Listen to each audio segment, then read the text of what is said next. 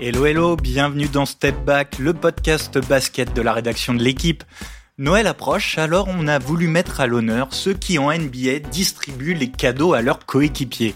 On va parler des passeurs de génie, les Halliburton, Jokic et autres Doncic, ces joueurs qui font tant briller les autres. Alors est-ce qu'on est en train d'assister au retour en grâce des magiciens de la passe?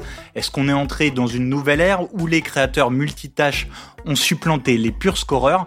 Voilà un peu les questions qui vont euh, nous animer aujourd'hui. Et je vais vite passer la parole aux deux journalistes de l'équipe qui m'accompagnent aujourd'hui. Benjamin Henry, salut Benjamin. Salut Gaëtan, salut tout le monde. Et Geoffrey Stein, salut Geoffrey. Salut Gaëtan, salut à tous. Allez, tout le monde est prêt? Début du game alors cette saison, la, la moyenne de, de, passes décisives dans la ligue est de 26,2 passes par équipe chaque match.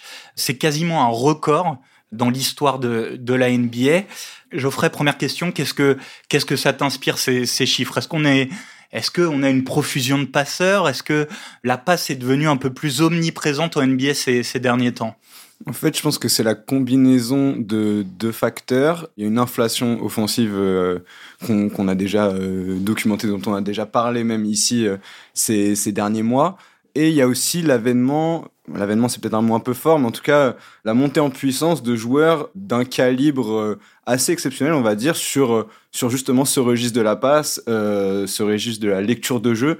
Et en fait, tout ça fait qu'en effet, on a aujourd'hui une NBA qui euh, favorise cette éclosion des passeurs parce que plus que le rythme, parce que quand on regarde le, rythme de la NBA aujourd'hui, il est finalement pas plus élevé que dans les années 70 ou 80, mais c'est la, qualité des shoots produits parce qu'il y a de plus en plus d'espace, parce que les angles de passe sont de plus en plus ouverts grâce à ces espaces qui sont créés par le positionnement différent des joueurs. Donc voilà, ce style euh, servi par des joueurs un peu d'exception permet d'avoir cette inflation offensive qui est euh, qui trouve son prolongement, on va dire, dans le nombre de passes décisives. Benjamin, on, on parle de, de, on a commencé là à parler tout de suite de, de, de raisons un peu globales. Est-ce qu'il y a aussi, est-ce qu'on peut pas commencer aussi par poser un peu le cadre avec euh, et parler des joueurs finalement? Là, on a Tyrese Halliburton, donc euh, Tyrese Halliburton, pardon, le passeur euh, meneur passeur des Indiana Pacers, qui flirte là, il est à 12 passes décisives par match au moment où on enregistre. C'est des niveaux, si je me trompe pas, qu'on n'a pas vu depuis John Stockton. Donc on est, on a aussi des joueurs qui par la passe là, qui assez exceptionnel tout de même. On a quand même eu entre-temps des Steve Nash, des... J'allais dire Jason Kidd, maintenant il n'est pas monté à ces hauteurs-là, mais des Steve Nash, euh, des Chris Paul qui ont fait des saisons assez, euh, assez intéressantes au cours des, au cours des 10-15 dernières années en termes de, de, rendement statistique à la passe. Je pense que Geoffrey a à peu près tout dit dans son, dans son introduction pour expliquer un, peu, un petit peu le contexte. Ah bah elle est très bien, on arrête, ce bon podcast est fini. c'est ce que j'allais dire, merci, merci Geoffrey. Après, est-ce que c'est quelque chose de nouveau? J'en suis pas persuadé des passes décisives et des excellents passeurs, il y en a à mon sens toujours eu, euh, toujours eu en NBA, hein, c'est une constante. C'est peut-être l'évolution de leur profil et je, on aura l'occasion d'en, d'en reparler. Mais plus que la passe décisive, ce qui est intéressant de constater, c'est plutôt l'importance de la passe de manière générale dans la ligue. Et on se rend compte chaque année en fait que c'est les équipes qui font le plus de passes de manière générale, hein, sans qu'elles soient forcément décisives, qui ont euh, très souvent la meilleure, la meilleure réussite. On parlait de shoot ouvert, etc je reprenais les, les stats des, des, dix dernières années, par exemple, on, on se souviendra qu'en 2013-2014, l'équipe qui faisait le plus de passes par match, c'était les Spurs, qui allaient systématiquement chercher euh, l'extra passe, le joueur ouvert, etc. le beautiful game, le euh, jeu très collectif. Euh. On le voit avec les Warriors ces dernières années, c'est une des équipes qui fait le plus de passes. On le voit avec les Suns aussi, grâce à leur exceptionnel meneur de jeu, dont j'oublie le nom. Non, c'est vrai qu'ils en ont pas, mais euh, mais c'est vrai que c'est quelque chose qui est plutôt euh, qui est plutôt un constat global. Finalement, la passe, elle n'est pas uniquement décisive, c'est euh, ça redevient un, un, grand élément de ce jeu, chose qu'on avait peut-être oublié à l'époque où euh, les Kobe Bryant, par exemple, étaient plus euh, réputés pour leur faculté à passer le ballon dans le filet plutôt que leur partenaire. mais c'est une tendance qui se redémocratise, on va dire, j'ai l'impression. Geoffrey Benjamin en parlait, oui, il y a toujours eu des grands passeurs, il y a eu des Steve Nash, des Jason Kidd, des Chris Paul, qui est toujours, euh, toujours là d'ailleurs. Mais quand même, tu, tu parlais d'une profusion d'un peu de, de nouveaux génies de la passe quand même. J'en parlais un peu en introduction, les, les Doncic, les Jokic, ça nous régale chaque nuit avec des highlights, des passes, des angles assez exceptionnels. Là où je suis d'accord avec euh, Benjamin, c'est qu'en effet, il y a une évolution du profil. Alors c'est pas le meneur comme on l'imaginait dans les années 90, euh, qui en général faisait justement moins d'un mètre 90, plutôt petit, euh, qui qui, en fait, dont le rôle était de monter la balle pour la donner justement à des joueurs comme Kobe Bryant qui faisaient leur soupe après, quoi. Donc là, maintenant, c'est d'autres profils, des profils souvent plus grands. Et d'ailleurs, euh, quand on parle de Jokic, c'est un pivot, donc ça, c'est une grosse évolution du jeu. C'est que aujourd'hui, il n'y a pas de, de, de, profil type, on va dire, du joueur qui va donner les passes décisives à ses coéquipiers. Ça peut être un joueur de 1m80 comme 1m85 comme Trey Young ou un joueur de, de 2m15 comme Nikola Jokic. et Ali Burton est assez grand d'ailleurs. Ali Burton est assez grand, 96 et une grosse envergure. Luka Doncic il dépasse les 2 mètres et ça rejoint un petit peu ce qu'on disait sur euh, l'évolution de l'espacement du jeu, c'est qu'en fait ça leur permet avec cette euh, ces gabarits, cette grandeur de s'ouvrir aussi plein d'angles de passe, des visions, euh, enfin d'avoir une vision du jeu complètement différente de ce que pouvaient avoir les joueurs plus petits à l'époque. Là, voilà, forcément, à deux mètres, le, le mec qui va le, le, défendre en face, il n'est pas plus grand que lui. Donc, il voit absolument tout ce qu'il y a sur le terrain. Et ça lui permet bah, d'avoir une vision globale et de trouver des angles de passe qui sont, euh, qu'on trouve en effet géniaux euh, quand on les voit après euh, sur les highlights.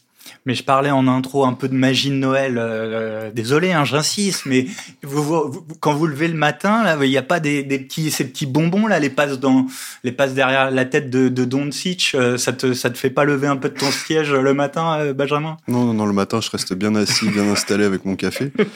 Non, mais pour parler, de, pour parler des profils, effectivement, il y a cette taille et ces joueurs qui est de plus en plus grand qui, arrivent à passer.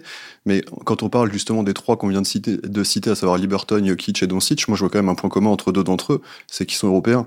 Sans dire que les Européens sont meilleurs passeurs, etc. C'est qu'il y a une, globalisation du jeu en NBA, je pense. C'est bah, concrètement, hein, on sait qu'il y a une différence fondamentale dans la formation des jeunes basketteurs aux États-Unis et en Europe. Jokic, il été, il était biberonné au basket serbe. Doncic, euh, formé pendant quasiment toute sa jeunesse au Real Madrid. C'est des, c'est des équipes et c'est des styles de jeu où il faut savoir passer le ballon. Donc pour moi, ça c'est une des explications. On peut regarder par exemple cette année Toronto qui est coaché par un Européen. Toronto, ça joue plutôt bien au ballon, ça cherche à faire tourner, ça cherche à faire tourner cette saison. Je vais, je vais revenir encore une fois aux Spurs de, de l'époque Popovic. C'était une équipe qui était qui était vraiment dédiée au jeu, au, jeu de basket. Il n'y avait pas un mec qui, qui, allait, qui allait driver, qui prenait 60% des shoots de son équipe. Après, qui était le meneur des Spurs en, en 2000, 2001, 2015 c'est, je crois que c'était un Européen dans mes souvenirs. Donc je pense que la globalisation. Bon, on va le dire quand même, hein, parce qu'il y en a qui, qui connaissent peut-être pas ton humour et qui vont dire, mais ils il se rappellent pas que c'est Tony Parker. euh, même si Tony Parker n'était pas forcément le plus grand passeur de l'histoire du jeu, je pense que ça a apporté aussi une, une forme de construction euh, au jeu. Euh, et le Spurs basketball de cette, de cette période-là, bah, oui, effectivement, il y a un Européen, un Sudam, le grand team Duncan. Enfin, c'est une équipe qui est internationale, globale, et qui était un des jeux les plus agréables à voir jouer de, la décennie écoulée, des 10-15 dernières années. Quoi. Et pour aller dans ton sens, en effet, il y a, y a un côté spectaculaire à voir euh, Nikola Jokic ou Luka Doncic ou même Tyrese Haliburton. Et je trouve que ce qu'il y a de spectaculaire euh, chez eux, alors c'est deux styles différents, c'est-à-dire que chez Doncic et chez Nikola Jokic, c'est arriver à trouver des angles de passe sur beaucoup de demi-terrain, là où chez Tyrese Haliburton, il est dans un contexte à Indiana où c'est l'équipe qui joue le plus vite de toute la ligue, qui marque le plus de points de toute la ligue, qui joue énormément sur de la transition ou de la semi-transition, mais c'est-à-dire que même s'ils prennent un panier, c'est quasiment de la transition qu'ils font derrière. Et euh, là, c'est spectaculaire parce que bah, il fait des passes de 15 mètres pour des alley à Obi Topin. Euh, il arrive à, il arrive à servir euh, tous les joueurs qui sont mis autour dans les coins pour pour artiller à trois points. Donc oui, là, c'est chez Ali Burton, ce qui est aussi hyper intéressant, c'est qu'en gros, on dit que c'est un joueur exceptionnel, mais il y a deux ans, il était backup meneur à Sacramento, qu'il a fallu un contexte pour développer ce joueur-là. C'est toujours pareil, la NBA, c'est une question d'opportunité ce gars-là arrive à Indiana avec Rick Carlisle, qui est un coach offensif hyper réputé. Et ben d'un coup, la mayonnaise prend et on se rend compte que ce, que ce mec-là a un talent supérieur pour la passe.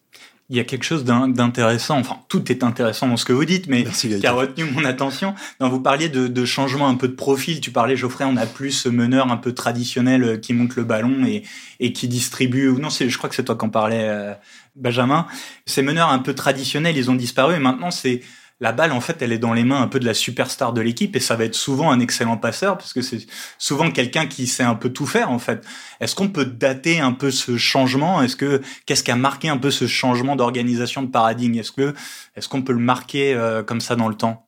Il y a effectivement euh, ce, ce changement qui est sans doute lié à l'avènement des Big Three, Big Four, etc., dans la mesure où maintenant les superstars, ils ont des joueurs à qui donner le ballon autour d'eux.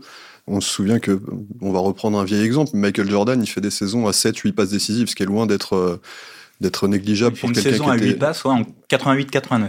Ouais. Et euh, pourtant, c'est un joueur qui était plutôt gourmand, euh, dont on ne garde pas le souvenir d'un excellent passeur. Malgré tout, à l'époque, c'est quand il commençait à avoir du monde autour de lui. Bon, effectivement, quand il a fallu gagner des titres, à part, Pippen, il n'y avait pas grand monde à qui donner le ballon, et je pense qu'il s'est pas encombré de ça. Mais on le voit à l'époque, euh, l'époque LeBron, par exemple, quand il commence à faire des passes D, c'est quand il est à Cleveland et qu'il est entouré de Kyrie Irving, par exemple. On le voit encore maintenant à Los Angeles, LeBron, excellent passeur, parce qu'il a Anthony Davis autour de lui. Comme on disait, un hein, Kobe tout à l'heure, quand, euh, quand Kobe prenait 50 euh, shoots par match, c'est parce qu'il n'est pas envie de donner le ballon à la Marodome, et, et si on voulait gagner des matchs, on peut comprendre pourquoi. Et c'est vrai qu'il y a, eu cette évolution. Donc on, parle beaucoup de LeBron, forcément, parce que c'est un des joueurs qui marque une évolution dans la NBA. Pour moi, il marque plus euh, l'avènement de la polyvalence et justement la fin des postes un peu dont on parle, c'est-à-dire euh, vraiment euh, quand on jouait avec meneur, arrière shooter, ailier shooter, ailier fort, pivot, comme on jouait NBA Live 97, quoi. Maintenant, ça a changé. Ça, c'est LeBron, je trouve, qui a vraiment marqué ce changement. Mais plus que, plus que LeBron, sur le style de jeu, c'est vrai qu'il y a une espèce de, d'ardénisation du jeu, parce que pour moi, c'est quand même le James Harden de Houston qui a initié ce changement-là, dans le sens où c'était un peu la première fois où le meneur était aussi, enfin pas la première parce que ça a déjà existé, mais ce que je veux dire c'est que ça a généralisé le fait que le meneur soit le finisseur. Et donc il était le finisseur des possessions, donc soit par le shoot, soit par la passe.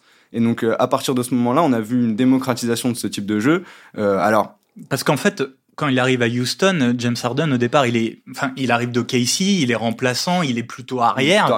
Et c'est quand euh, Mike D'Antoni arrive euh, aux Rockets qui lui donne un peu, euh, il lui donne tous les ballons. En fait, il dit, il, va être meneur au sens où tous les ballons vont passer par lui. Il va prendre toutes les décisions en attaque. Exactement. Et donc à partir de là, il y a une évolution et, et là où ça, où en gros, la NBA a pris le pli de ça tout en l'affinant parce que à l'époque de Houston, ce qu'on a reproché beaucoup à ces Rockets là, c'est une forme de stéréotype, c'est-à-dire de faire tout le temps, tout le temps, tout le temps la même chose et que ça marchait pas ou en tout cas pas suffisamment pour aller jusqu'à l'objectif suprême qui était le titre à l'époque. Parce que c'était beaucoup sur demi-terrain et qu'au bout d'un moment, bah, on avait compris un peu comment la mayonnaise marchait et qu'on arrivait à trouver des solutions pour les bloquer. Là aujourd'hui, vu qu'on accélère encore un petit peu plus le tempo, on ouvre un petit peu plus encore les espaces, et donc du coup, on devient un peu moins prévisible. Et là aussi, ce qu'ont compris les autres équipes, c'est que tu es obligé d'avoir un deuxième, voire un troisième créateur, un côté d'un joueur euh, omnipotent. C'est-à-dire que par exemple, on parle de Jokic, bah, il a un joueur comme Jamal Murray à côté. On parle de Luka Doncic, on lui a adjoint Kyrie Irving. C'est un modèle qui se répète maintenant de plus en plus, Young avec des Murray c'est un modèle qu'on voit de plus en plus se développer en NBA. Et en fait, c'est une continuité de Harden et un modèle qu'on a affiné. Mais on avait quand même euh, ce, côté, tout à l'heure, tu parlais de l'exemple de Kobe. Euh, Kobe, c'était euh, quand même plus un finisseur. Évidemment, il savait faire des passes. Jordan, pareil. Mais c'était plutôt des, on va dire, des scoreurs first, des, des gens un peu obnubilés par le panier. Là, on a l'impression que les, beaucoup d'options numéro un d'équipe, c'est des créateurs un peu au sens large. Ils ont la balle et euh, ils peuvent aussi bien scorer que passer, que, que défendre pour certains. Enfin, on est une, quelque chose de beaucoup plus polyvalent. Ouais, effectivement, mais c'est, je pense que c'est en partie lié euh, au fait d'être entouré. Donc, comme on disait, hein, pour reprendre les exemples de Jordan et de Kobe, il n'y avait pas personne autour d'eux. Clairement, c'est, ça serait faire offense à leurs partenaires de l'époque. On sait que Jordan avec Pippen, Rodman en termes d'adresse, c'était pas forcément, pas forcément le meilleur exemple. Mais pareil, Kobe, euh, Kobe quand il jouait avec Shaq, on, voit, hein, comme on disait, c'était peut-être euh, stéréotypé, mais ils ont réussi à aller au titre. Ils ont réussi à aller au titre ensemble. Je suis pas certain que le nombre de passes décisives par match de Kobe vers Shaq soit extrêmement important. Toujours est-il qu'ils avaient su, euh, avaient su exploiter ce, filon à l'époque.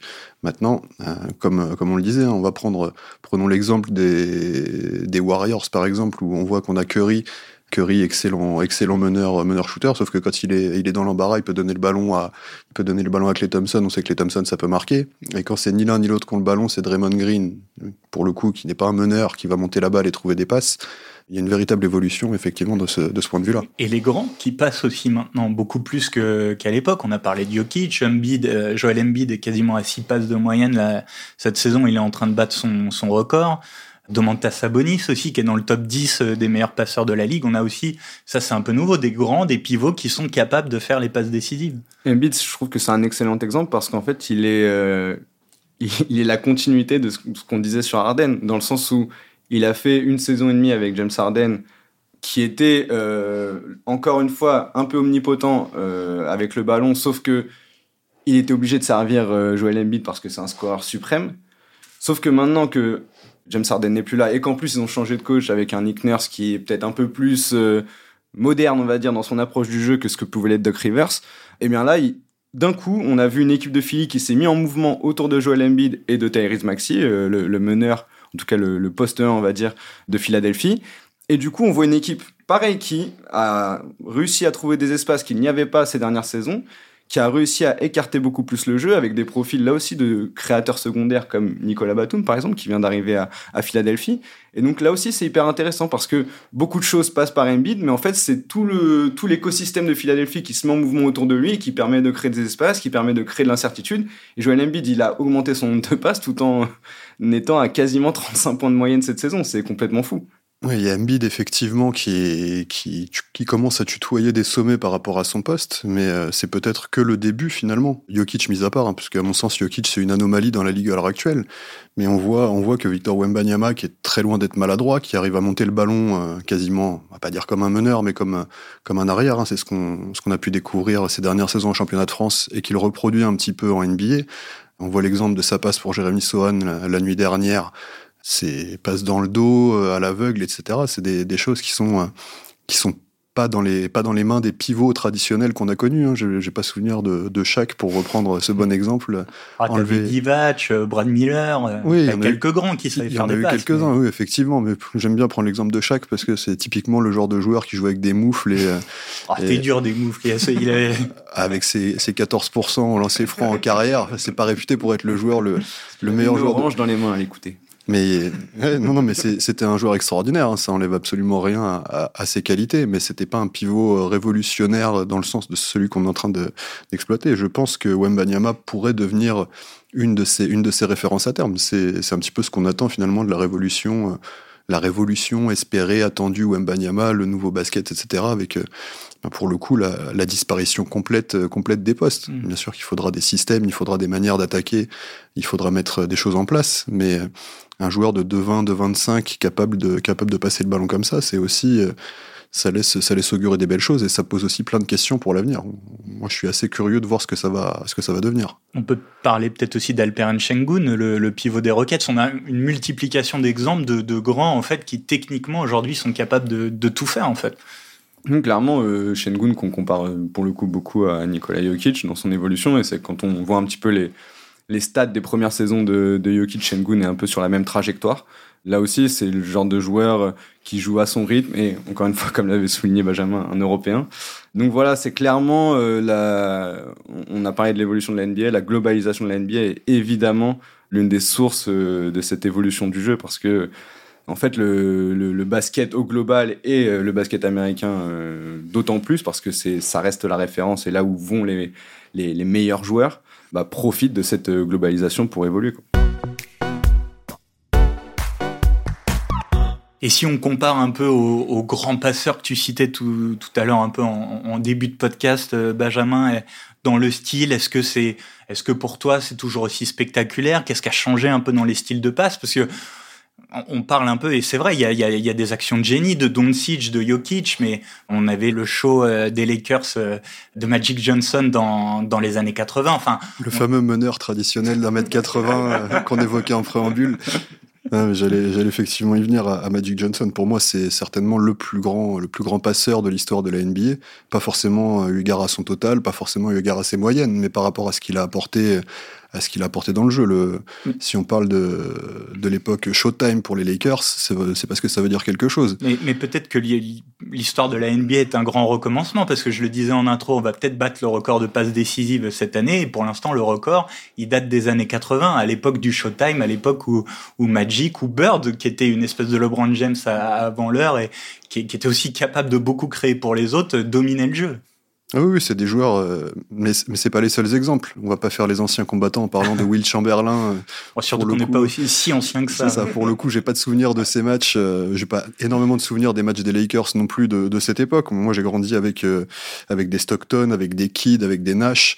C'était quand même des passeurs qui étaient qui étaient extraordinaires. Alors effectivement, beaucoup plus stéréotypés, qui étaient beaucoup moins à la finition. Encore que Kidd, il avait il avait cette faculté l'ancêtre euh, l'ancêtre des des euh, Harden Westbrook et successeur de Big O on est on est dans un autre registre mais il y a toujours mais Nash a des je regardais Nash ça dépasse jamais les, les 18 points de, de moyenne au maximum sur une saison et en passe D. Et, malgré tout, il finit ah deux bah fois en passe D, il y a 4 saisons à plus de 11 passes. Voilà. Mais c'est vrai que le 25 points euh, 10 passes, comme on le voit maintenant, euh, se démocratiser, c'est un grand mot, hein, se démocratiser, mais Trey Young qui est parti pour le faire, euh, Ali Burton, du coup, il a 24,9 points, je crois. Donc on, peut, on va lui accorder pour l'instant le, petit dixième qui manque.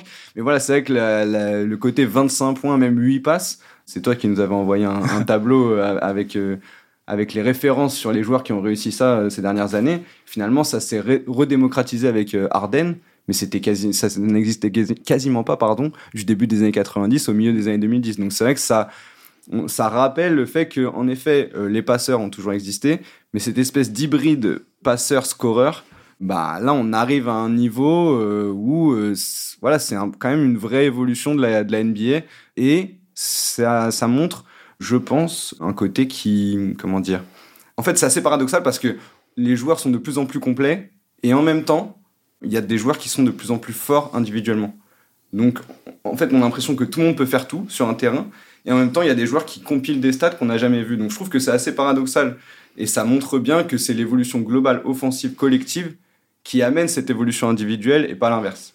C'est sûr que quand tout le monde est capable de mettre un tir à trois points aujourd'hui, plus facile de lui faire la passe et de décrocher une passe décisive parce que euh, surtout parce que les, grands qui ont maintenant développé cette capacité à shooter comme euh, je sais pas on prend souvent l'exemple de Brook Lopez ou euh, Tyrese Halliburton qui joue avec Miles Turner qui est un super shooter à 3 points qui fait 2 mètres 2 mètres 15 bah ces joueurs là ils prennent pas des tirs à 3 points à reposer un dribble. Ils prennent des tirs à 3 points sur une passe sur un catch and shoot. Et donc du coup c'est automatiquement la passe décisive pour le meneur est-ce que le passeur pourra euh, un jour détrôner le, scoreur dans l'imaginaire euh, collectif? Est-ce que, Benjamin, t'imagines demain, euh, t'entraînes une équipe de, petits et tu les imagines essayer davantage de faire des passes à la Jokic, à Doncic, où il va toujours, ils vont toujours davantage vouloir mettre le shoot incroyable ou le dunk? Je sais pas, au foot, est-ce qu'on récompense les passeurs décisifs ou les meilleurs buteurs? Je me pose la question. Personne se souvient de qui fait les passes D, même si c'est une action euh, qui est souvent en plus plus décisive qu'au basket, parce qu'au basket, on peut, en NBA, en tout cas, on peut donner une passe de sa moitié de terrain pour un mec qui va poser trois dribbles, les dunker. Ça sera quand même comptabilisé comme une passe décisive dans les stats. les, les, mecs, les mecs au Bucks peuvent se régaler quand t'es au Kumpo. Il, lui passe, il lui passe le ballon en tête de raquette dans leur camp. Il va poser trois dribbles, il traverse le terrain, ça fait passe D.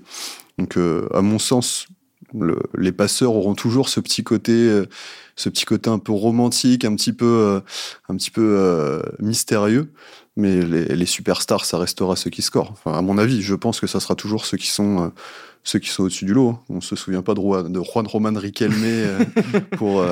Et on se souvient pas beaucoup de Scott Skiles en NBA. Et de, ses, de ses 30 passes décisives, le record en un match dans les années euh, que j'ai oubliées d'ailleurs. 90, non, je pense. oui, mais alors l'année exacte, euh, bah voilà.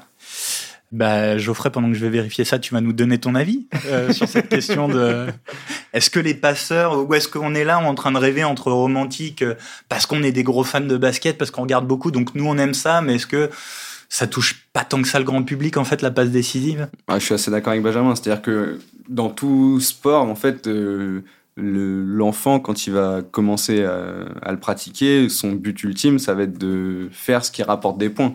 Et ce qui rapporte des points, bah, au foot, c'est de marquer un but, et au basket, c'est mettre le ballon dans le panier. Donc du coup, euh, ça reste, ça reste l'objectif ultime du départ. Et de toute façon, quand on va commencer à toucher un ballon, ça va être avec un panier. le premier truc qu'on va faire, c'est shooter. On va pas faire euh, des passes pendant trois heures avec, avec son papa. Surtout si tu vas tout seul euh, au terrain. Par exemple aussi. Donc, euh, donc oui, je pense que le, le l'art de scorer restera l'alpha et l'oméga du basket. Et c'est tout à fait normal. Mais, mais Magic était le joueur préféré de LeBron. Oui, parce que, mais parce que LeBron, je pense, a grandi dans un. Dans Est-ce que Tyrese Halliburton sera le joueur préféré des futurs euh, très grands. Euh. Peut-être, peut-être, mais il a, il a encore une vraie marche, je pense, pour arriver au niveau de hype et de, de superstar euh, de, de, ceux qui précèdent, voilà, de Magic Johnson, qui, qui pour le coup a révolutionné vraiment au sens premier la NBA, qui était quasiment en train de mourir à l'époque. Donc l'impact est un petit peu différent.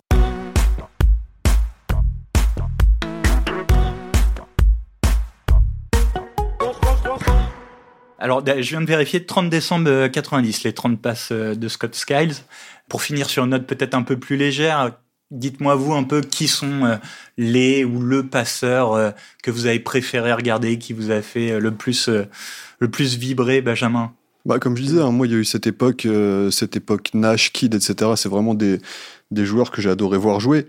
Forcément, il y a Chris Paul, qui, Dieu sait que c'est pas un joueur que j'apprécie outre mesure, mais son époque aux Clippers, Lob City, etc., c'était un style à part entière. Quand il envoyait des balles en l'air pour, pour DeAndre Jordan, pour, pour Blake Griffin, c'était, quelque chose qui était assez incroyable à voir jouer. Et surtout, moi j'ai un souvenir, c'est les, les, débuts de la NBA quand on commençait à s'y intéresser un petit peu plus en France, les, les premières saisons de Tariq Abdul-Wahd en NBA. Donc ce n'est pas Tariq Abdul-Wahd, le, le, passeur que, dont j'ai d'excellents souvenirs, mais c'est Jason Williams. Pour les plus jeunes, il suffit de, de taper Jason, Jason, Williams euh, highlights, et là, pour le coup, il y aura que des passes, et c'est des passes incroyables. Il suffit de regarder ces 10 minutes de, de, de bonbons, pour le coup, euh, c'est un régal. C'est terrible, on voit qu'on est de la même génération parce qu'on a exactement les mêmes rêves. J'ai clairement noté Jason Williams et Jason Kidd. Et ouais, et, en fait, ça me permet de placer un petit truc peut-être un peu plus culturel, c'est qu'aujourd'hui, on a beaucoup tendance à dire oui, la NBA avec les réseaux sociaux, regarde que les highlights et tout. Mais nous, quand on a commencé à regarder la NBA, on voyait deux ou trois matchs, et encore, fallait être abonné à Canal, deux ou trois matchs en entier. Sinon, on ne vivait que par les highlights qu'on téléchargeait sur Emule, etc. Donc, euh, enfin, voilà, on a grandi dans cette culture-là et l'époque euh, Jason Williams, N1 et tout, bah voilà, c'est clairement, euh, clairement une référence absolue. Et en effet, en termes de créativité, je pense qu'on n'a jamais atteint ce qu'on a vu à ce moment-là. C'était la passe avec le coude. Passe avec le coude, évidemment. Ça, c'est la ref absolue de notre génération. Je pense que tous les mecs qui ont découvert la NBA dans les années 2000 voient cette passe euh, comme si, comme si c'était hier. Jason Kidd aussi, tu parlais un peu des... Jason Kidd, ouais, parce que, bah, pareil, on le voyait beaucoup tourner dans les vidéos de highlights parce que déjà c'est un passeur génial et en plus il a eu l'avantage de jouer avec des des joueurs qui le mettaient forcément très en valeur, les Vince Carter, les euh, Kenyon Martin, des mecs qui grimpaient hyper haut et qui permettaient de réceptionner des alley complètement dingues. Donc c'est vrai qu'on le voyait beaucoup tourner et en plus il y a la longévité chez Kid qui fait qu'on l'a, bah voilà, il a, on a grandi avec lui comme l'un des meneurs références de, de notre NBA entre guillemets. Juste une petite pensée pour Boris Dio aussi, qui est un passeur extraordinaire. On parlait de Nash tout à l'heure et cette époque, euh, cette époque des Suns, 7 euh, secondes ou moins, ça marchait uniquement parce qu'il avait aussi les joueurs qu'il fallait autour de lui. Et mm. Boris Dio a fait partie de cette époque-là. Et alors, bizarrement, Boris Dio, on le retrouve dans une autre équipe pas mauvaise à la base dont tu as parlé tout à l'heure. Euh, Étonnamment. Hein les, les peut-être 2013-2014. Peut-être parce que Boris Dio est européen dans mes souvenirs. il, régale maintenant dans, le basket landais. Hein, oui, à bien sûr. Bon bah messieurs, euh, comme c'est un peu c'est notre dernière euh, notre dernière émission avant les fêtes, on va finir avec un petit jeu, une note encore plus légère que, que vos meilleurs souvenirs. De passeurs, j'ai pris le top 20 des meilleurs passeurs à la moyenne cette saison en NBA. Le top 20 des meilleurs passeurs à la moyenne cette saison en NBA, je vais vous demander une énumération.